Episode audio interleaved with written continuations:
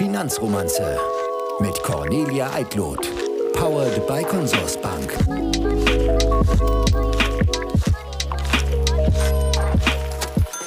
Hallo und ganz herzlich willkommen zu einer neuen Episode mit eurer Finanzromanze. Ich freue mich sehr, dass ihr wieder mit dabei seid oder dass ihr vielleicht auch ganz neu mit dabei seid. Wir haben ja heute einen sehr bekannten Gast und da kann es natürlich auch immer mal sein, dass ihr über ihn hierher kommt und ganz neu hier bei der Finanzromanze seid.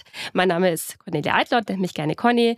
Ich bin auch schon seit vielen Jahren im Finanzbereich unterwegs und würde mich als ganz klassische Finanzjournalistin bezeichnen, die gerne Fragen stellt und äh, umso schöner ist es jetzt hier auch in der zweiten Staffel der Finanzromanze, dass wir ein reiner Interview-Podcast geworden sind. Und heute habe ich einen ganz besonderen Gast und zwar einen der bekanntesten deutschen Finanzexperten.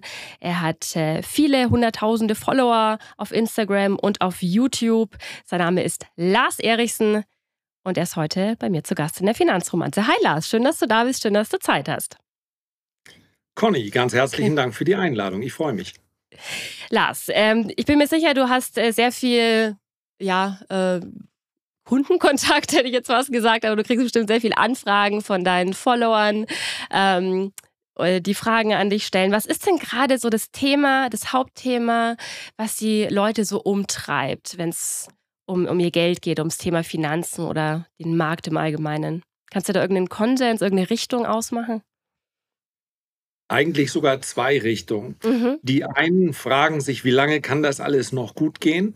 Mhm. Und sagen, irgendwann muss sie doch mal kommen, die ganz große Korrektur, sicherlich auch dadurch beeinflusst. Ich kann mich noch gut erinnern, es ist ziemlich genau ein Jahr her, da war sich die ganze Welt, zumindest mal ein Großteil aller Finanzanalysten, ziemlich sicher, das Jahr 2023 würde ein sehr, sehr, sehr schwieriges werden mit Rezession und fallenden Kursen. Und das ist dann anders gekommen. Und da fragt sich natürlich der ein oder andere, ja, kommt das jetzt noch oder fällt das jetzt komplett aus? Und die mhm. anderen sind schlicht und einfach ein bisschen ungeduldig und sagen, jetzt bin ich, ja, viele sind ja doch so in der Nach-Corona-Bewegung dann an die Börse gekommen und haben seitdem eigentlich dann nur noch leicht fallende Kurse, zumindest sehr volatile Kurse mit einem nicht stetigen Trend erlebt. Und die fragen sich dann eher, ja, wann geht es denn jetzt weiter aufwärts? Deswegen bin ich ja schließlich hier. Und was antwortest du denen? Ich, ich würde mich bei beiden Fragen nämlich gerne anschließen.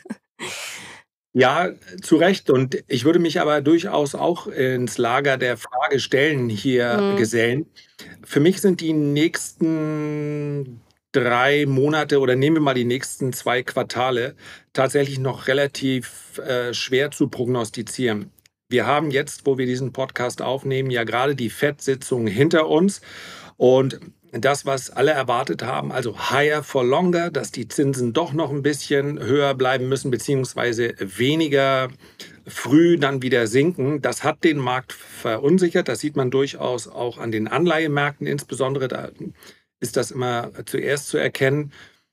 Und deswegen ist es tatsächlich, sind es so zwei Kräfte, die gegeneinander wirken die ganze Welt weiß, zumindest die allermeisten sind davon überzeugt, dass wir ähm, bei einem Zins von 4, 5 oder 6 Prozent ähm, sowohl aus Sicht der Staaten als auch aus Sicht der Notenbanken vor eine beinahe unlösbare Aufgabe gestellt werden. Angesichts dieser Schuldenberge erscheint es praktisch ausgeschlossen, dass die Zinsen jetzt jahrelang auf diesem Niveau verbleiben. Das ist die eine Kraft und die eine Gewissheit und die ist es auch, die den Markt in den letzten Monaten trotz immer mal wieder rezessiver Phasen gestützt hat. Auf der anderen Seite haben wir es aber natürlich immer noch mit einer Inflation zu tun, die so richtig, wenn man das als Feuer betrachtet, noch nicht so richtig ausgetreten ist. Das heißt also, die Notenbanken zögern. Und wenn wir uns anschauen, ich habe es gerade heute gelesen, durch Zufall 2021 haben die Notenbanker in ihrer Form und Funktion sicherlich auch alles gute Finanzanalysten prognostiziert, Ende 2023, also praktisch jetzt, würden wir einen Zins vorfinden zwischen 1 und 2,5 Prozent. Und wir sind jetzt bei 5,5 Prozent in den USA. Das heißt also, wenn es schon Notbanker, der alle Daten zur Verfügung hat, wenn es schon dem schwerfällt, also wenn der so falsch liegen hm. kann, um es mal so zu formulieren, ja, dann äh, darf man also auch durchaus, äh, durchaus mal mit einem Fragezeichen unterwegs sein. Der weitere Weg ist für mich relativ klar, da bin ich sehr bullisch, äh, kurzfristig absolut unsicher. Also ich habe auch das Gefühl, dass seit ähm, Ausbruch der Corona-Krise in Kombination mit dem äh, Ukraine-Krieg eigentlich alle Experten nur noch so im Nebel stochern. Ja, das, wir haben das mal so gelernt. So ist die Regel, wenn die Zinsen hoch sind, dann fallen normalerweise die Aktienmärkte, weil Aktien dann nun mal nicht interessant sind oder Unternehmen sich schlechter finanzieren können ähm, und umgekehrt. Und ähm, seitdem, und, und auch hier auch die, die Tatsache, dass ja die Zinsen sehr hoch sind, die Inflation sehr hoch ist, Rezession immer mal wieder ein Thema, aber auch nicht. In den USA zum Beispiel anscheinend gar nicht mehr. Da steckt man das ja alles total gut weg. Also, dass all diese Grundregeln der, der Ökonomie, und ich bin jetzt wirklich keine Expertin auf dem Gebiet, nur ich kenne quasi mal die, die groben Zusammenhänge, dass das irgendwie gar nicht mehr funktioniert, dass das neu, neu erarbeitet werden muss. Kann das sein? Absolut egal nach welchen Maßstäben wir messen. Ich bin mir ganz sicher, ich habe noch nie so viele Videos, so viele Podcasts hm. gemacht, bei denen, bei denen ich das Fazit ziehen musste, zum ersten Mal erleben wir oder hm. so stark wie noch nie oder so schwach wie noch nie. Das sind also alles Extremwerte. Und deswegen macht es äh, die Aufgabe jedes Analysten viel, viel schwieriger. Denn es ist ja nicht so, dass die sich morgens hinsetzen und dann neue Modelle entwickeln. Das ist eher selten der Fall, sondern die schauen, was haben wir derzeit für Zinsen, was haben wir für eine Inflation, wie ist die Arbeitslosenrate und wie hat diese Gemengelage, Gemengelage in der Vergangenheit dann gewirkt. Zu welchen Konsequenzen hat das geführt? Dann gab es erst Vergleiche mit den 40er Jahren, dann mit den äh, 70er Jahren, dann den 80er Jahren, als in dem wir diese Inflationswellen gesehen haben. Es passt aber am Ende des Tages nicht. Das heißt also, mhm. das, was das Ausmaß des Helikoptergeldes, welches wir erlebt haben, ist, kann man sich praktisch nicht vorstellen. Und laut Lehrbuch äh, hätte das eher zu einer Hyperinflation führen müssen. Mhm. Und auf der anderen Seite haben wir auch noch nie einen Zinsanstieg gesehen, der in dieser Geschwindigkeit vollzogen wurde. Und das ist neu und deswegen tappt der Markt da äh, tatsächlich auch ein bisschen im, im Dunkeln. Was macht man da jetzt mit so einer Situation? Was ist denn jetzt vor allem mit Leuten, die jetzt gerade erst anfangen, sich mal aktiv mit dem Thema auseinanderzusetzen? Ich weiß ja nicht, wie es dir geht, aber ich treffe ganz oft auf Leute, vor allem so in meiner Altersgruppe, so Jahrgang 80er, die immer wieder sagen, ja, ich weiß, ich, ich muss unbedingt was machen und ich, ah, ich fange damit auch an, aber weiß jetzt nicht, nächstes Jahr oder ist doch jetzt auch gerade eine komische Lage oder was man so hört. Was, was würdest du solchen Leuten an die Hand geben? Ich bin nicht nur, weil ich mich in dieser Szene bewege, sondern mhm. wirklich voller Überzeugung ähm, der Meinung, dass auch jetzt der richtige Zeitpunkt ist, mhm. um in Sachwerte zu investieren. Denn ich bin mir nicht so sicher, wie sich die Verbraucherpreisinflation in den nächsten Monaten entwickeln wird. Mhm. Die kann durchaus ja stickier sein, wie die Amerikaner sein, also sich länger halten. Und das führt dazu, dass dann die Dinge des täglichen Bedarfs auch in, äh, zumindest nicht mehr die ganz großen Preissteigerungen, die haben wir sicherlich hinter uns, aber dass dann äh, die Preise so schnell wieder sinken, das äh, erwarte ich auch nicht. Aber wenn ich über die Asset Price Inflation spreche, also die Sachwertinflation, das sind Immobilien, das sind äh, Aktien, das sind zum Teil auch Edelmetalle, Rohstoffe, dann äh, habe ich überhaupt gar keinen anderen Fahrplan im Kopf, als dass die in den nächsten zehn Jahren aufwerten die nächsten sechs Monate zu prognostizieren. Wozu? Denn die allermeisten, die dich fragen werden, sehen sich ja vermutlich nicht so als aktive Marktteilnehmer oder gar als hm. Trader und sagen, ich muss heute einsteigen, weil ich möchte gerne nächsten Monat eine schöne Rendite erzielt haben, sondern die haben ja einen langfristigen Blick. Und aus dieser Ausgangslage heraus, ja, man muss sich äh, stets die Frage stellen, was machen Unternehmen, die zumindest mal in den USA enorm viele Schulden refinanzieren müssen was werden äh, Staaten machen, die, deren Schuldenstände so hoch sind wie nie und deren Schuldenstände auch weiter wachsen? Können die überhaupt dauerhaft mit einem äh, Zins von 4 oder 5 Prozent umgehen? Das halte ich für nahezu ausgeschlossen. Und deswegen ist es auch gar nicht so wichtig, wie sich die Inflation entwickelt.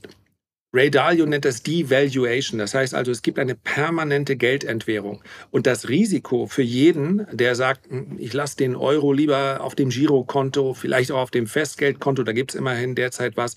Das Risiko ist ja nicht, dass die Börse ein bisschen schwankt, sondern das Risiko ist, dass ich in zehn Jahren dann vielleicht nur noch eine Kaufkraft von 40 oder 50 hm. Prozent. Und das ist ein echter Vermögensverlust. Und wenn man das dem gegenüberstellt, den Schwankungen an der Börse, dann ist das schon ein ganz anderes Bild. Also ich denke, man muss nicht immer nur fragen, äh, steigt die Börse mal, fällt sie vielleicht auch mal 10 Prozent, sondern eher, was passiert, wenn ich nichts mache. Und mhm. das Risiko ist meines Erachtens so hoch äh, wie noch nie wahrscheinlich. Ja, jetzt haben wir es, das wie noch nie. Mhm. Also mhm. ähm, deswegen, ja, die Empfehlung kann nur lauten, in Sachwerten investiert zu sein. Alles andere wird garantiert zu einem Vermögensverlust führen. Also an der Aktie, um es mal so zu sagen, führt im Prinzip nicht wirklich ein Weg vorbei, oder? Die Aktie ermöglicht mhm. halt, dass ich, ich habe, das wird dir auffallen, du bewegst dich auch viel in den sozialen Medien, dass die Kritik an Deutschland momentan relativ laut ist. Das, was mhm. alles nicht funktioniert, das, was wir verkehrt machen. Und das kann alles sein. Ich habe dann ich will gar nicht sagen, dass nicht auch Immobilien in ein Vermögensportfolio reingehören. Aber wenn ich überlege, mit 10.000 oder 20.000 Euro äh, zu beginnen oder auch mit 50.000 Euro, dann heißt das in der Regel, dass ich, wenn ich damit dann eine Immobilienfinanzierung mache, dann bin ich absolut übergewichtet in Immobilien. Also bei höheren Vermögen ist das sicherlich sinnvoll. Aber gerade wenn man mit äh, eher kleineren oder mittleren Beträgen startet, dann bietet die Aktie einfach eine enorme Flexibilität. Wenn ich sage, ich traue der deutschen Volkswirtschaft nicht und der Politik schon mal gar nicht, dann kann ich auch einfach sagen, na gut, dann gehe ich in, in nordamerikanische Aktien. Hm. Oder ich sage, Indien ist für mich ein aufstrebender Standort, dann kann ich auch das. Da muss ich nicht mal Einzelaktien kaufen, das kann ich mhm. auch mit ETFs machen. Und diese Flexibilität bietet eigentlich nur die Aktien. Wie wählst du denn ähm, am Aktienmarkt aus? oder Einzelaktien? Wie, wie ist da dein äh, bewährtes Vorgehen? Also die grundsätzliche Frage am Anfang äh, steht eigentlich immer, habe ich überhaupt Lust darauf? Einzelaktien machen aus meiner Sicht dann, wenn ich mich auch regelmäßig damit beschäftigen möchte. Auch für einen langfristigen mhm. Anleger bedeutet das zumindest einmal im Quartal nachschauen. Wie waren die Unternehmensergebnisse? Die meisten schauen eher zu häufig nach. Ja, das ist eigentlich mhm. auch nicht notwendig. Wenn ich eine Aktie zehn Jahre halten will, muss ich nicht jeden Tag schauen, wie die sich gerade bewegt. Ähm, und dann muss, man, dann muss man sich auch ein bisschen Zeit nehmen, weil einfach notwendig ist. Der ETF ist dann schon per Definition diversifiziert, egal ob ich jetzt einen MSCI World ETF nehme, es gibt noch ein paar mehr.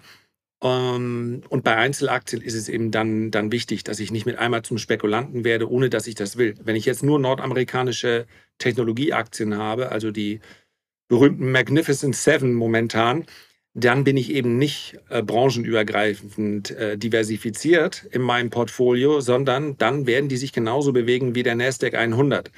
Das kann man machen, aber das ist dann eben eine Spekulation. Und langfristig ist es wichtig, dass man relativ defensiv, konservativ äh, dann investiert. Das kann man sowohl in Einzelaktien als auch in ETFs. Aber das ist die Frage. Wenn ich gar keine Lust habe auf Börse, die, die Pflicht ist quasi äh, ETF, die Kür werden dann Einzelaktien. So, an der Stelle machen wir mal eine kleine Pause für eine passende Werbeunterbrechung und zwar zum Thema ETFs. Die bekommt ihr natürlich auch bei der Consorsbank. Bei der Consorsbank findet wirklich jede Kundin und jeder Kunde einen passenden ETF und kann so bequem etwas zur Seite legen und sich ein finanzielles Polster aufbauen. Das Risiko ist überschaubar durch die breite Streuung, denn mit ETFs investiert ihr nicht in ein einzelnes Unternehmen, sondern in ganze Märkte, einzelne Branchen oder Regionen. Besonders einfach geht das mit einem ETF-Sparplan. Das ist bereits ab 10 Euro monatlich möglich. Es stehen euch dann mehr als 1700 ETFs zur Auswahl, über 400 davon sogar ohne Sparplangebühr. Und so einfach geht's. Einfach ein Wertpapierdepot eröffnen, ein ETF aussuchen, den Sparplan starten und 20 Euro Prämie kassieren, wenn ihr durchgehend zwölf Monate mindestens 25 Euro spart. Sollte doch möglich sein, oder? Alle Infos dazu findet ihr wie immer in den Show Notes. Wie ähm, bewertest du denn in diesem Zusammenhang das geplante Verbot von Payment for Order Flow? Oder warte, also vielleicht glaub, sollte ich das an der Stelle nochmal ganz kurz erklären, was es damit überhaupt äh, auf sich hat, weil es ja doch ein sehr spezielles Thema ist. Aber es geistert ja auch gerade in den sozialen Medien wieder viel um sich. Ähm, also dieses Payment for Order Flow kann man sich im Prinzip so vorstellen. Also stell dir vor, du würdest einen äh, Fernseher verkaufen wollen. Stell dir vor, du bist der Verkäufer von diesem Fernseher. Jetzt kommt jemand zu dir und sagt, ich möchte diesen Fernseher kaufen. Anstatt den Fernseher jetzt aber direkt an die Person zu verkaufen, schickst du die Person zu einem anderen Laden, der diesen Fernseher auch hat. Und dieser andere Laden gibt dir dann Geld dafür, weil du ihm eben einen Kunden geschickt hast. So im Prinzip in der Finanzwelt fun funktioniert dieses PFOF ähnlich. Wenn du Aktien oder andere Wertpapiere kaufen oder verkaufen möchtest, gibt deine Brokerage-Firma, das sind oft Neo-Broker, den Auftrag dann nicht direkt an die Börse weiter. Stattdessen schicken sie den Auftrag an eine andere Firma, die dann den Handel für dich abwickelt. Und diese andere Firma zahlt deiner Brokerage-Firma eine Gebühr dafür, dass sie diesen Auftrag bekommen hat. Soweit so komplex. Das Problem dabei ist, dass die Brokerage-Firma vielleicht eher eine Firma auswählen würde, die ihnen die meisten Gebühren zahlt, anstatt die beste Möglichkeit zu wählen, um den Handel für dich abzuwickeln. Das könnte halt bedeuten, ähm, dass du als Kunde nicht unbedingt den besten Preis für deine Aktie bekommst. So, und das ist jetzt so ein bisschen die Diskussion. Und bis, glaube ich, bis 2025 kann das Ganze auch noch gekippt werden. Aber das ist gerade so ein bisschen ja, in der Diskussion und die Befürchtung ist halt, dass viele Neo-Broker das nicht verkraften werden, dass der Handel vielleicht zu teuer wird und viele, für viele das auch einfach zu unattraktiv wird. Kurze Anmerkung an der Stelle noch, bei der Consorsbank sind beide Optionen möglich. Auch die Consorsbank arbeitet mit sogenannten Market Makern, aber auch ganz klass mit ganz klassischen Börsen und das auch weltweit. Da kann man auch selber wählen. Man ist da also auch nicht zu 100 Prozent auf einen Handelsplatz angewiesen. So, so viel jetzt erstmal dazu. Aber kurz war mal der Aufschrei groß, oh, das führt die Leute ja schon wieder weg vom ähm, Finanzmarkt. Wie siehst du das, Lars? Also so dramatisch sehe ich hm. das nicht. Ich glaube, hm. es wird ein bisschen, ähm, es wird am Ende nicht so heiß gegessen, wie es gekocht wird. Zum einen, weil noch ein bisschen Zeit ist. Äh, ich finde das, das vollkommen verkehrte Signal, das muss ich auch sagen, mhm. sich mhm. darum jetzt zu kümmern und zu sagen, da schützen wir den Verbraucher. Äh, es gab gerade wieder eine ganz interessante Studie, wie lange es dauert, bis man mit Riester und Rürup dann Geld verdient, weil da die mhm. Abschlussgebühren so hoch sind, weil die natürlich auch diesen Versicherungscharakter mit drin haben. Also es sind richtig unter Renditeaspekten sind es richtig schlechte Produkte. Mhm. Und äh, in der Versicherungsbranche, überall bezahlt man letztlich dafür, äh, für Vermittlung von Kunden. Aber ausgerechnet bei äh, Börsenprodukten äh, will man jetzt den Verbraucher schützen und sagt, das, das ist verboten. Also vollkommen verkehrtes Signal. Und man, ich verstehe auch wenn der ein oder andere aus der Branche sagt, na, das ist mal anständige Lobbyarbeit, ja, weil natürlich die, die, ähm, diesen Wettbewerbsvorteil, den sich die Neo-Broker dort teilweise erarbeitet haben, den nehmen wir dann mal schön wieder zurück. Aber ich glaube nicht, dass sich jemand deshalb von der Börse abwenden wird. Und mhm. bei den Neo-Brokern muss man aus meiner Sicht auch ganz klar unterscheiden. Für denjenigen, der einen ETF-Sparplan hat, ist das mehr oder weniger wurscht weil die mhm. Kosten da nur ganz gering äh, überhaupt äh, in diesen Sparplan mit einfließen werden. Ja, dafür sind es viel zu wenig Transaktionen. Und derjenige, der hochaktiv handelt und der sich jetzt nicht nur auf ganz bestimmte äh, Produkte konzentrieren möchte, der ist meines Erachtens bei einem, ich nenne es mal Full-Service-Broker äh, sowieso besser aufgehoben, weil ich mhm. möchte, ich möchte die Möglichkeit haben, an verschiedenen Börsenplätzen äh, zu kaufen und nicht nur an einem, denn gerade wenn wir über Börsenzeiten sprechen, außerhalb der regulären Handelszeiten, dann bezahlt man in der Regel auch ähm, mhm. ein bisschen mehr. Von daher, äh, ich glaube, es ist nicht so, so gravierend und nach meiner okay. Empfindung ist der, der Schrei der Empörung auch schon ein bisschen ja, leiser ja. geworden. Okay, ja, das, das stimmt. Das ist nicht mehr ganz so, wird nicht mehr ganz so heiß gekocht gerade. Äh, generell habe ich ja auch sowieso den Eindruck, dass der ganz große Hype jetzt eh schon lange wieder vorbei ist. Wir haben es ja vorhin auch angesprochen. Während Corona und kurz danach waren alle so heiß auf Börse wie noch nie zuvor gefühlt. Und jeder hatte irgendwie eine Meinung zum Thema oder wollte was wissen und hat sich die verrücktesten Aktien ins Depot gelegt. Und jetzt ist es schon wieder so, ja, da ist viel verbrannte Erde, denke ich, auch hinterlassen worden. Und viele haben jetzt so das Gefühl, ja, ach, nee, jetzt lieber doch nicht mehr. Oder wie, ich weiß nicht, wie empfindest du das? Ist so der, ja, die, ähm, die, die goldene Zeit quasi vorbei. Also, äh, du hast ja schon das, dein ungefähres Alter hm. angedeutet, deswegen, äh, ich, bei mir sind es ja noch mindestens ein Jahrzehnt mehr. Und insofern habe ich ja die Finanzkrise schon äh, ziemlich leibhaftig wahrgenommen und auch den mhm. Dotcom-Crash äh, im Jahr 2000. Und ich muss sagen, da war der Effekt noch stärker. Also da mhm. es, äh, fühlte es sich so richtig nach ja, damals hat man gesagt, äh, Hausfrauenhosse, der Begriff erscheint mir heute nicht mehr ganz passend zu sein, aber mm, ja. also, wenn sich dann also jeder für die, äh, ich glaube, es wissen alle, wie es gemeint ist. Ähm, ja, ja, ja, ja. Die, die, du, du, du zitierst nur einen Begriff, den keiner mehr verwenden würde. Abs absolut nicht. Nee, da, da sorgt man für Diskussionen, die, die kein Mensch braucht. Genau. Ähm, die, das waren ganz extrem im Jahr 2000 bzw. 2001. Mhm. Da ging es wirklich mit so einem Peak nach oben und dann fast wieder komplett runter. Mhm. Nach der Finanzkrise sowieso, weil die Finanzkrise nochmal einen ganz anderen ähm, Eindruck hinterlassen hat bei vielen. Also es war so eine echte Sorge, um nicht zu sagen Angst, dass sich hier Dinge verändern. Also wenn sich dann schon damals unsere Kanzlerin mit dem ah, wie hieß er, unser Finanzminister damals, Per Steinbrück, äh, zur Tagesschau hinstellen muss und sagt, die Einlagen sind sicher, dann kann man sich mhm. in etwa vorstellen, mit welchen ähm, ja, Aufträgen die Banken gerade so beschäftigt waren. Und ich habe den Eindruck, diesmal kommt es auch zurück, eindeutig. Und ein Teil des Hypes ging ja auch auf Krypto zurück und das hat sich nun auch ein bisschen abgekühlt. Aber ich finde positiv, es findet sich auf einem höheren Niveau wieder. Das heißt mhm. also, die, ich habe nicht den Eindruck, dass die jetzt alle wieder von der Börse gegangen sind, sondern ähm, dass doch ein beträchtlicher Teil von denen, die sich da, wenn ich auch so die Aufrufzahlen sehe und, und die Leute, die so im Kanal mit dabei sind, ähm, dann bin ich guten Mutes, ja. dass da doch viele vernünftig genug sind, um zu sagen, okay, es war vielleicht nicht der perfekte Zeitpunkt, um einzusteigen. Ja. Und ich habe auch gelernt, mit Tech-Titeln aus der zweiten Reihe kann man nicht nur Gewinne machen, aber lass uns mal dabei bleiben, die, die Sinnhaftigkeit ist mir schon klar. Kannst du ähm, sagen, wie alt die Leute ungefähr sind, wo wir schon mal bei dem äh, Thema sind? Weil, also ich bin Jahrgang 83, ich glaube, du bist Jahrgang 72, ja. oder? Ähm, und ich habe so das Gefühl, so mein Jahrgang ist, was das Thema angeht, ich habe es ja vorhin schon angedeutet, ganz, ganz schwierig rumzukriegen. Jahrgang 92, 93 und weiter steigend nach oben, die sind da schon ganz anders drauf. Also da ist der Zugang schon viel äh, direkter und die Bereitschaft ein bisschen größer. Kannst du das äh, auch bestätigen in dieser Erfahrung?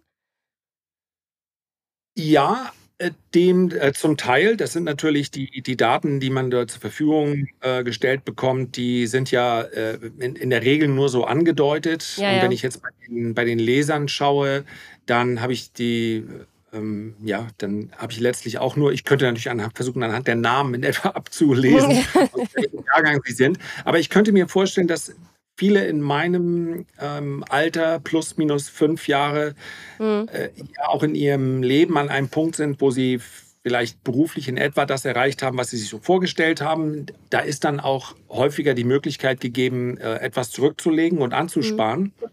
Und bei den ganz Jungen ist es dann oft, da sind die Verpflichtungen noch nicht da. Mhm. Also mit dem kann vielleicht auch sein, dass natürlich so 80er Jahre und also Geburtsjahre und noch ein bisschen mhm. später, wenn du in so einer Lebensphase bist, du, du möchtest ein Haus kaufen, ähm, hast vielleicht Kinder, die zur, zum Kindergarten gehen wollen, dann sind oft auch nicht so viele Beträge, glaube ich, da, um dann mhm gerade so in, in, klassischen Familienformen, das hat sich ja sehr geändert. Ja, also die, die, in den allermeisten Familien haben wir ja zwei, ähm, also zwei Einkommen zur Verfügung. Das hat sich ja mhm. durchaus verändert. Aber dafür ist natürlich das Leben in Ballungszentren auch wirklich, wirklich teuer ja. geworden. Und ich glaube, das spielt schon eine große Rolle, dass die so in der Phase sind, wo es, wo es einfach auch gar nicht so viel, ähm, vielleicht gar nicht so viele Möglichkeiten gibt, jetzt Kapital mhm. zurückzulegen. Aber ansonsten habe ich da keine näheren Einblicke. Mhm.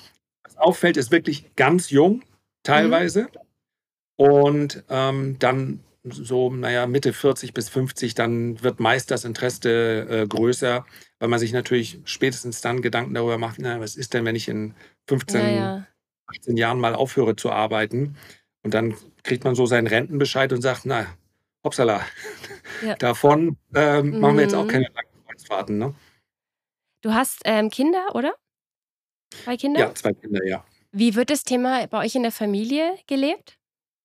Das Thema Geld? Ja, jetzt sollte ich, jetzt sollte ich mhm. eigentlich als äh, Musteranleger natürlich mhm. sagen, dass meine Kinder äh, daran ein Grundinteresse haben, was nicht der Fall ist. Das heißt, wir haben beide. Wie alt sind deine Kids? Die sind, meine Tochter studiert, die ist ähm, 2001, heißt 22. Ja. Und mein Sohn ist 19. Mhm. Ähm, die haben nie ein gesteigertes Interesse dran gehabt. Ich habe sie auch nie äh, versucht jetzt äh, zu überreden, sich damit lange zu beschäftigen. Ja. Aber sie haben beide ein, ein Depot, was sie regelmäßig ansparen. Lange Zeit mhm. haben wir es für sie angespart, aber ähm, den Großteil sparen wir immer noch an, fairerweise. So viel verdient man im Studium ja auch nicht. Ja, ja, ja. Und äh, dass, dass sie aber einfach so weiterführen können. Und äh, ansonsten, aber damit bin ich dann auch schon bei der Pflicht. Es, man, man muss sich nicht damit beschäftigen. Also es ist gar nicht notwendig. Und ich habe ja schon mal versucht, das ist aber gar nicht so einfach, bei den Kultusministerien da auf offenes Ohr zu stoßen. Mhm. Also zu sagen, es braucht kein Unterrichtsfach Geldanlage, mhm. aber eine Projektwoche oder ein Projekttag. Ja. Dass man mhm. geht, warum eigentlich ein, zumindest ein ETF-Sparplan für jeden sinnvoll ist. Dafür bräuchte man zwei bis drei Stunden und das wäre sinnvoll und das war es dann auch. Wenn dann jemand in dem Alter sich lieber mit anderen Dingen beschäftigt, ähm, dann ist das vollkommen in Ordnung. Ja, ja, das finde ich auch mal eine vernünftige Herangehensweise, weil oft wird ja so massiv gefordert, es muss ein Unterrichtsfach sein, wo ich mich dann auch frage, wie wie sieht denn die Vorbereitung auf dieses Unterrichtsfach aus? Welchen, welcher Studiengang soll dem zugrunde liegen? Wie soll das in den Stundenplan integriert werden? Und vor allem, was soll denn dann da ständig ähm, thematisiert werden? Es ist ja auch oft so, kommt, dann kommt mal ein Zahn, Zahnarzt oder Zahnärztin in die Klasse oder kommt mal jemand von der Polizei und so. Genau, das reicht ja dann auch. Dann wissen alle, okay, so funktioniert Zähneputzen. So, das sollte ich dann und dann machen. Und die kommen halt dann ein, zwei Mal im Jahr und das würde ja vielleicht reichen, das einfach überhaupt mal aufs Tableau zu bringen, das Thema. Vielleicht wäre das. Ja, absolut. Ja. Und es hätte den riesen Vorteil, dass sie vielleicht das Material mit nach Hause nehmen würden und ihre Eltern schauen sich das auch mal an. Ja. Denn ich glaube, diejenigen, die von zu Hause aus das schon mitbekommen haben, äh, die wissen das auch. Hm. Ähm, du, du musst aber nicht, äh, du musst jetzt nicht so, das kann ja auch den, das Thema verleiden wenn man dann gezwungen wird, sich stundenlang irgendwas über Börse anzuhören. Es geht ja. einfach nur darum, dass äh, Volkswirtschaften eine gewisse Produktivität ausweisen und in der Regel kann ich mein Kapital damit zumindest mal erhalten, mhm. im besten Fall auch eine, ähm, mein Vermögen, egal wie groß es sein mag, steigern, wenn ich an dieser Produktivität teilnehme. Mhm. Und das hat dann noch nichts zu tun mit, äh, weder mit Kapitalismus noch mit man muss da auch gar keine kritischen Komponenten beleuchten. Das ist einfach eine, äh, das lässt sich messen. Davon sollte jeder profitieren. Und ich glaube, die Sinnhaftigkeit, die hat man in einer Doppelstunde erzählt, vielleicht mit ein bisschen noch eine kleine Fragestunde hinterher äh, und das war's. Und das, okay. das allerdings hielt ich auch wirklich dringend für angebracht, mhm. wenn wir hm. uns überlegen, dass noch immer noch ein Großteil der Deutschen ihr Kapital auf Sparbüchern lagen. Man fasst sich ja an den Kopf und sagt, also wie viel Inflation willst du denn noch bekommen, mhm. um zu verstehen, dass das unmöglich die beste Idee sein kann, um da sein, sein Kapital auch nur im Wert zu erhalten. Es geht mir ja noch nicht mal darum, das zu steigern, aber mhm. ja, ähm, Kapitallebensversicherungen haben, glaube ich, immer noch einen ziemlich guten Stand. Und wenn man auf die Rendite guckt, dann ist die einfach nicht gut genug. Und mhm. das das ist, darum, darum geht es ja nur. Also man muss ja nicht irgendein, weder ein kostenpflichtiges Produkt abschließen, man muss sich nicht auf Instagram, auch nicht auf YouTube ähm, damit beschäftigen, wenn man das nicht möchte. Aber einmal zu sagen, ich mache das jetzt, so wie, du hast es gerade eben schon angedeutet, so wie ich ein oder zweimal im Jahr eine Zahnprophylaxe mhm. mache, mhm. einfach einrichten, mhm. fertig. Ja, genau. Und diese Flyer, das geben die Zahnärzte übrigens auch mit nach Hause. Kann man auch noch was dazu lernen, ne? So, so ist nicht. Genau. Ja, aber du hast schon recht. Ähm, ist die Offenheit für das Thema muss irgendwo da sein. Ich sehe es ja auch an meinen Eltern zum Beispiel. Da habe ich, ich weiß nicht, der Zug ist da irgendwie abgefahren. Der, das Thema ist für die so heiß. Ähm, die würden wahrscheinlich eher Lotto spielen. Machen sie zum Glück auch nicht. Ähm, aber das ist ja die viel größere äh, Geldverschwendung. Ne? Aber ja. Ich glaube auch, ich habe auch so den Eindruck oder das Gefühl, ich kann es natürlich jetzt auch nicht nachmessen, dass sich schon was ändert in den letzten Jahren und allein schon die Tatsache, dass du mit einem Kanal, wo du über Geld und Aktien, den Kapitalmarkt sprichst, weit über 100.000 Abonnenten hast und, und mehrere Zehntausende wiederkehrende Nutzer auf jedem Video, das zeigt ja schon mal, dass es definitiv in eine gute äh, Richtung geht. Ähm, wie ist es eigentlich für dich, so ein YouTube-Star zu sein? Also, Siehst du dich nicht so, so wie du gerade den Kopf Nicht wirklich. Also das, ich nehme das ja gar nicht wahr. Es ist ja, ja. also so viele Abonnenten kannst du auf ähm, mhm. YouTube, zumindest in dem Bereich, nicht haben, mhm. äh, dass du jetzt Sorge haben musst, dass du da draußen gehst mit einer Schirmmütze und einer dunklen Sonnenbrille. also ich genieße das sehr, wenn ich auf einer Messe bin, weil ich natürlich unheimlich direkten Kontakt bekomme da und auch ganz viel mhm. mitnehme mhm. aus den Gesprächen. Deswegen versuche ich das ein äh, bis zweimal im Jahr zu machen. Ich bekomme sehr viele äh, Zuschriften, sehr viel Feedback. Das hilft mir auch enorm, um so von der Stimmung was mitzunehmen und vielleicht auch mal Themen zu entdecken, über die ich nicht ausreichend gesprochen habe. Und äh, ja, alles andere ist dann höchstens mal auf dem Flughafen. Aber ja. durchweg positiv. Also ist jetzt noch nie einer gekommen okay. und hat gesagt, ja, hier, du, vor drei Monaten, das haben wir doch mal über Gold gesprochen. Wann ja, steigt klar. Gold denn jetzt endlich? Und nee, kann ich wirklich, ähm, kann ich wirklich nicht sagen. Also YouTube, das muss man halt auch ein bisschen aushalten. Ist klar, die, die drunter kommentieren, manchmal muss es einfach raus, der Frost. Ja, ja, Und das ich, ist vollkommen in Ordnung. Weiß, aber meinst, ja. das, also wenn ich das vergleiche mit anderen, hm. äh, mit anderen Themenbereichen, so, da geht es dann doch mal ganz anders her. Und deswegen versuche ich ja auch die, die Politik weitestgehend rauszuhalten, weil mhm. Politik und Geldanlage mögen in der Praxis ähm, äh, durchaus eine Verbindung haben. Aber ich kann Geldanlage betreiben, ohne ein politischer Mensch zu sein. Mhm. Ja, dass ich mich im Privaten oder wenn ich mich unterhalte, natürlich auch darüber nachdenke. Nur ich muss das eine nicht thematisieren, mhm. um das andere machen zu können. Und da versuche ich eine recht strikte Trennung zu machen. Und das sorgt wahrscheinlich auch dafür, dass die Diskussionen unter den Videos nicht ganz so äh, heiß sind. Weil es lässt sich nicht immer so beim Thema Aktienrente da kann ich natürlich auch nicht meinen Mund halten, weil das mhm. einfach äh, vorsätzlich eine gewisse Art von, von, ähm, von Bewegung, die wir eigentlich begrüßen sollten, torpediert. Ja, also wenn natürlich sich dann äh, Menschen hinstellen und sagen, Aktienrente, wie kann man das was machen, mit unseren Geldern an der Börse zocken und so weiter, dann glaube ich, dass das äh, Vorsatz ist, dieses Bild zu, mhm. zu torpedieren, was man eigentlich von der Börse haben darf. Ja, selbst die FDP in ihrem Konzeptpapier hat, glaube ich, festgestellt, 15 Jahre MSCI World und noch nie hat irgendjemand damit Verluste erlitten. Mhm. Das hat ja gar nichts mit wilder Zockerei oder Spekulation zu tun, wenn man über eine, ähm, über eine äh, kapitalgedeckte Rente nachdenkt.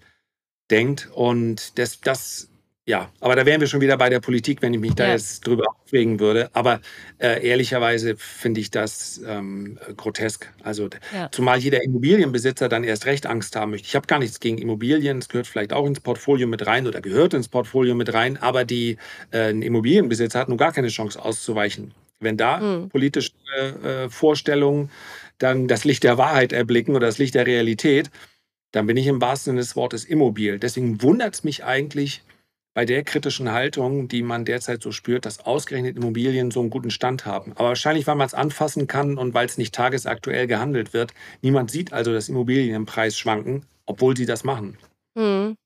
Ja, ich gehöre auch noch zu den wenigen Leuten gefühlt in meiner Altersgruppe, die noch keine Immobilien haben. Aber ich hatte jetzt erst ein Interview auch mit Immo Tommy. Ich komme vielleicht mal so auf die irgendwann auch noch mal auf den Geschmack.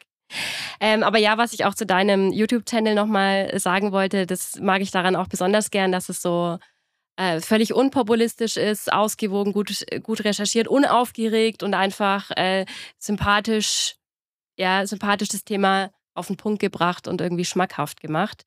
Ähm, vielleicht magst du noch mal ganz kurz erklären, erzählen, wie du überhaupt dazu gekommen bist, dein erstes Video hochzuladen. Was war die Motivation dahinter? Wo kommst du eigentlich her? Ähm, ich habe 15 Jahre lang ausschließlich getradet. Das mhm. heißt also äh, für meinen Lebensunterhalt, da habe ich 1998 mehr oder weniger per Zufall mit angefangen. Ich habe mich für die Börse vorher schon interessiert und äh, auch für die Schwankungen an der Börse. Das hatte jetzt noch gar keinen fundamentalen Hintergrund, sondern einfach nur in der Zeitung gesehen, ja, von einem Tag auf die anderen verändern sich die Kurse. Da war ich Anfang 20. Ähm, Trading war aber in dem Sinne noch nicht möglich, weil man nur in eine Richtung handeln kann. Und der Trader, der muss ja die Möglichkeit haben, sowohl von fallenden als auch von steigenden Kursen zu profitieren. Und die Möglichkeit des Shortens gab es Mitte der 90er noch nicht. Da hätte man also mit viel Aufwand einen US-Broker eröffnen müssen. Dann gab es die Möglichkeit, dann habe ich auch angefangen. Und ja, zum, zum Leidwesen meines Vaters, der eigentlich wollte, dass ich seinen, seinen äh, Betrieb übernehme, aber er hat es dann eingesehen. Also es war in dem Moment meine, meine Leidenschaft. Das war, hatte einen mhm. sehr spielerischen Charakter in dem Moment, in dem dann meine äh, Kinder zwei Jahre später, zumindest meine Tochter geboren wurde, war der spielerische Charakter weg, weil ich dann natürlich, ja, dann musste ich damit auch Geld verdienen. Und ja, und nach 15 Jahren habe ich dann äh, Kontakt gehabt, mehr oder weniger durch Zufall, mit einem äh, Verlag und wir haben damals einen, einen Börsenbrief gemacht, beziehungsweise ich habe den einfach als, als Redakteur mit übernommen. Mhm. Und äh, wir, ich habe mich aber immer dagegen gesträubt zu sagen, ich, äh, ja, ich mache einen Flyer oder ich mache irgendwie äh, ein Versprechen des goldenen Diamantsystems, mit dem alle nur reich werden, sondern mein Gedanke war, ja, wenn, dann müssen die Leute verstehen, was, was ich an der Börse möchte, warum ich das mache. Und wenn sie dann sagen, naja, dann machen wir das vielleicht mit dem zusammen, dann ist das gut, aber eben nicht mit Flyern durch die Stadt rennen. Und das war tatsächlich, also es war kein, kein ähm, Hobbyprojekt, wo ich sage, ich mache das mal, sondern quasi die Kommunikation nach außen, die wir ganz bewusst gewählt haben, weil man bei YouTube eben Charts äh, zeigen kann. Mhm. Und so ist das Ganze losgegangen. Und wenn ich mir die ersten Videos so anschaue, dann ja, tritt mir, tritt mir der Schweiß auf die Stirn, weil ich ihn im wahrsten Sinne des Wortes den Schweiß auch noch sehe. Ja. Aber man entwickelt sich ja hoffentlich. Ja. Äh, leider kann man die alten, äh, oder darf man ja auch für den Algorithmus, darf man nie irgendwas löschen. Habe ich habe ja. auch noch nie ein YouTube-Video gelöscht, habe auch noch keins löschen müssen, habe noch keine Abmahnung bekommen. Aber ja, ich äh, freue mich, dass die war, ich war zwar weniger grau bei den, bei den ersten Videos, aber ja. Ich also man, weiß, man sieht sich ja selber nicht so ganz gerne, ne?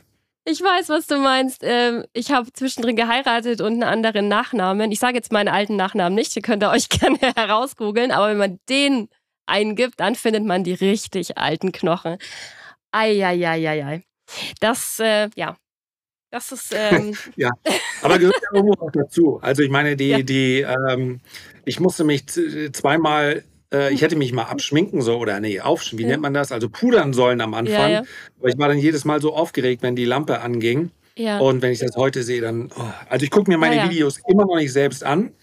Aber äh, ich habe andere, die vorher einmal draufschauen, bevor es hochgeladen wird. Äh, aber ja, furchtbar. Also Video kann ich. Ganz gesund. Stell dir mal vor, wir würden unsere Videos angucken und sagen, ja sauber, wie gut wir ausgesehen haben. Das wäre ja auch nicht normal. Ja, das, so, oh, das geht mir manchmal mit Fotos so von früher, so von vor zehn Jahren, nur fünf. Ich so, was hast du dich aufgeregt? Da war doch alles noch in Ordnung, ne? Jetzt. Ist Aber immer komischerweise. Noch alles in Ordnung. Ah, ja, ja, danke, kann ich danke. ja sehen. Danke, ich, ich, ich glaube das gerne. Auch wenn es nicht stimmt. ähm, mir geht es komischerweise so mit Hören nur noch. Videos kann ich von mir, das halte ich irgendwie aus, aber ich habe noch nie mir so eine ganze Podcast-Folge von mir angehört. Das kann ich irgendwie nicht. Geht nicht. Ja, ja, ich kann es ich verstehen, aber die eigene Stimme ist auch immer ja. schlimm. Auch da kann ich dir bestätigen, sie ist in Wahrheit nicht Ach. schlimm, aber, die, aber du hörst sie ja irgendwie immer anders. Weißt du, sobald du ja. dann ja auch einen Kopfhörer reinmachst und das ist irgendwie ja, dich denkst, dann, denkst du schon, na, ob man dazu hören sollte. Aber äh, ja, äh, also mhm. kann ich absolut, äh, absolut verstehen. Das, äh, gerade auch beim, beim Podcast, den mache ich auch ohne irgendein Skript. Und manchmal denke ich, meine Güte, wie viele Schachtelsätze kann man denn machen? Ja. Hoffentlich hat das irgendjemand außer deiner Mutter überhaupt verstanden, was du da gesagt hast. Aber äh, hin und wieder kommt das auch. Ja, gerade wenn ich so Themen und dann, dann fliege ich da ein bisschen hin und da ein bisschen hin. Ja, ja. Äh, dann kommt auch manchmal das Feedback. War sehr unterhaltsam, aber ja, die, fünf Minuten Körper hätten es auch getan. Mhm, ja, das ist auch, ähm, also hier auch bei der Besprechung für die zweite Staffel war auch so die Ansage, naja, so ein bisschen kürzer könnte man vielleicht auch werden. Und ich weiß es auch so, das sind auch meine Ansagen, wenn ich äh, meine Börsenkorrespondenz mache. Ja, das waren jetzt 2,40. Du weißt, du hast eigentlich nur 90 Sekunden. Das ist immer. Ja, die Sätze Profi enden irgendwo im grammatikalischen Nirvana. Naja. Lars, so, bevor ich ähm, bevor ich mich jetzt hier auch schon wieder verliere. Ähm, an dieser Stelle nichts Geringeres äh, wünsche ich mir von dir als deinen ultimativen Finanztipp. Der ultimative Boah, Finanztipp. Ja, ich weiß. Jetzt noch so ein Bammer am Schluss. ja, äh, Finanztipp. Also ich meine, ich habe ja im Prinzip meinen ultimativen Finanztipp auf die eine oder andere Art und Weise mh, hm, von der Rendite am Aktienmarkt zu profitieren. Mhm. Habe ich ja eigentlich schon gegeben. Ja. Aber eigentlich ist halt mein Fultim, ultimativer, genau, ultimativer Finanztipp ist eigentlich, äh, das von oben nach unten zu denken. Das mhm. wird mir morgen auch wieder, das weiß ich jetzt schon, auf der Messe auffallen. Der Gedanke, mehr, mehr Rendite, mehr Geld, ist eigentlich ein sehr unkonkreter. Deswegen, um die den richtigen Weg für sich in der Geldanlage zu finden und vielleicht auch die richtige Renditeerwartung, also wie spekulativ möchte ich überhaupt anlegen, macht es meines Erachtens eher Sinn, sich darüber Gedanken zu machen, was möchte ich damit eigentlich? Bei mhm. vielen kommt am Ende des Tages raus, ich bin total zufrieden, wie es ist. Ähm, ich muss auch gar nicht, äh, ich, muss keine teureren Urlaube machen. Ich möchte, ich möchte, dass es so bleibt, wie es ist. Und das ist ja meine Aussage. Dann kann man sein zusammenzählen, was man momentan hat und kann dann sagen, okay, ich möchte in zehn Jahren brauche ich das, in 15 Jahren brauche ich das bei der und der angenommenen Steigerung, also brauche ich so viel Rendite. Bei ganz vielen wird dann rauskommen, naja, es reicht, wenn Sie konservativ anlegen und so im Schnitt sechs bis sieben Prozent im Jahr haben. Und das ist ganz wichtig, um wirklich nicht zu sehr sich als Spekulant zu betätigen. Mhm. Denn mehr ist, wie gesagt, ja total, es ist auch kein physikalischer Zustand zu sagen, mehr. Und äh, was, was möchte ich im Leben mit dem Geld anstellen? Also was ist für mich eigentlich wichtig? Geld hat ja für sich genommen überhaupt gar keine Energie. Das ist ja einfach nur Papier. Ich kann das investieren, aber ich kann das auch konsumieren. Mhm. Aber wenn ich gar keine, gar nicht eine Vorstellung davon habe, wo ich hin möchte, was eigentlich anders sein soll, möchte ich ein größeres Haus oder ist es so, wie es jetzt gerade ist, ist gut, möchte ich mehr im Urlaub haben, bevor ich nicht meinen echten Bedarf, und das ist nicht nur materieller Bedarf, sondern vielleicht auch der Bedarf, ich möchte mehr frei haben, das muss ich meines Erachtens einmal ganz klar definieren und mich hinsetzen diese Ziele können sich im Laufe eines Lebens verändern. Aber daraus eine Strategie dann abzuleiten, ist meines Erachtens sinnvoller, als sich hinzusetzen und sagen, ja, ich will einfach mehr.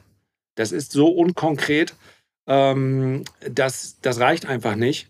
Und ja, wenn ich das als Tipp geben kann, wofür ich das mache und wann ich was erreichen möchte, das weiß eigentlich jeder im Hinterkopf, sich das einmal ganz klar zu sagen oder aufzuschreiben, macht meines Erachtens Sinn.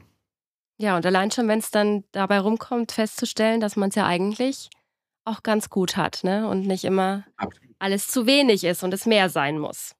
Lars, vielen, vielen lieben Dank für deine Zeit, für deinen Input. Es hat sehr viel Spaß gemacht, äh, mit dir zu reden. Folgt Lars unbedingt auf Instagram. Lars Erichsen einfach eingeben. larserichsen.de. Lars hat auch einen regelmäßigen kostenlosen Report, wo du so ein bisschen den aktuellen äh, Markt updatest und da äh, ein paar Einschätzungen zu abgibst, kann man sich runterladen. Und genau, Lars, vielen, vielen lieben Dank. Vielen Dank, und Conny. Und nochmal Entschuldigung für die Hausfrauenhosse. Ich werde bis zum nächsten Mal Ach. überlegen, es muss irgendeinen politisch korrekteren Begriff dafür geben. Aber fällt mir gleich noch ein. Ja, das, das sollte man vielleicht echt mal was. So äh, Hosse für, für Dummies, so Hosse für. I, I like Trottelhosse.